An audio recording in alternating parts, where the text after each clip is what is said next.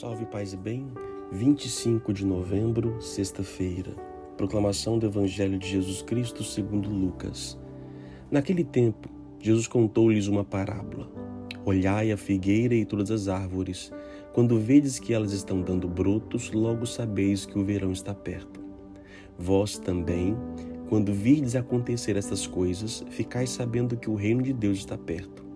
Em verdade, eu vos digo, tudo isso vai acontecer antes que passe essa geração.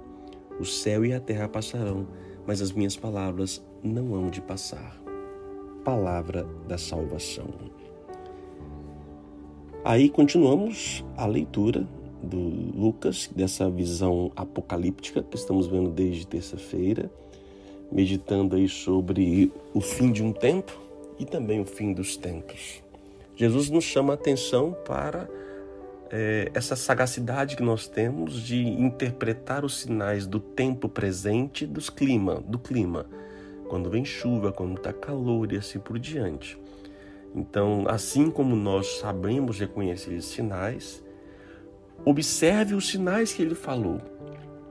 Observe as guerras, as perseguições, ah, tudo aquilo, ah, os sinais no, no céu. Perceba os sinais, percebam, cuidado para que te passe desapercebido. E esse é o problema da nossa geração. Nós estamos ocupados com tantas coisas e delegamos tantas outras que nós não aprimoramos os sentidos e nem nos ocupamos. Eu quero dizer com isto? Nós, a cidade, já não temos mais um faro para saber se chove ou não chove. Nós olhamos para os mecanismos da ciência que nos oferece os institutos meteorológicos. Nada contra fazer isso, mas com o tempo vai tirando a, a capacidade de perceber aquilo que é natural. Nós vamos é, coisificando e nós não temos mais tempo para estar com as coisas, com as pessoas, com a natureza. Estamos cada vez mais distantes. E isso faz com que os nossos sentidos não, estão, não estejam apurados. E se meu sentido biológico não está apurado, ainda mais meu sentido espiritual não estará. Então, isso é um perigo muito grande de nós nos afastarmos da natureza. Quanto mais nos afastamos da natureza, do natural, mais teremos dificuldade com o sobrenatural. Porque os dois estão ligados.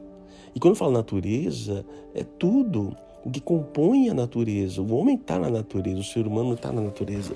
Então, saber perceber por isso nós estamos cada vez mais insensíveis, acostumados com, com o mal, com o erro. Esse modo de acomodar-se, acostumar e aceitar, faz com que nós também fiquemos na mesma situação no mundo espiritual. E aí não percebemos os sinais dos tempos. Cuidado para que a sua vida não seja tomada pelo seu trabalho. Cuidado para que você não tenha tempo para estar contigo e perceber realmente o sentido da vida cuidado. O céu e a terra passarão, mas essas palavras não hão de passar. O reino de Deus está perto. Sim, isso já aconteceu, aconteceu. É, tudo isso no tempo em Jerusalém, foi destruído o templo, mas continua a acontecer até a vinda do reino de Deus definitivo. Sim, o reino de Deus está presente em nossas ações, em nosso meio mas às vezes vão para o reino dos homens, aquela luta que fica o tempo todo.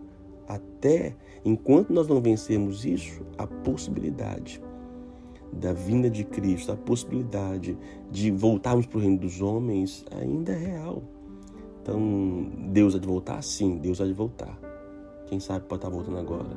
Prestem atenção nos sinais dos tempos. Oremos. Senhor nosso Deus, nós louvamos e bendizemos por nos dar esses dons, discernimento, sabedoria, os dons que nos aguçam, que nos faz compreender a vossa palavra e nos colocar mais atentos. Por isso eu vos peço também hoje, no dia de hoje, dai-me a graça, Senhor. Dai-me a graça do discernimento, dai a graça da observância, da ciência, da sabedoria. Senhor, não me deixe me tornar insensível diante dos vossos sinais. Dai-me a serenidade, tranquilidade, o aguçar dos sentidos espirituais em minha vida. Não me permita ficar cego, surdo e mudo para aquilo que o Senhor está dizendo, falando e mostrando. eu vos peço, Senhor Deus. Que Deus te abençoe, Pai, Filho e Espírito Santo. A palavra é observar. Observe o seu redor, observe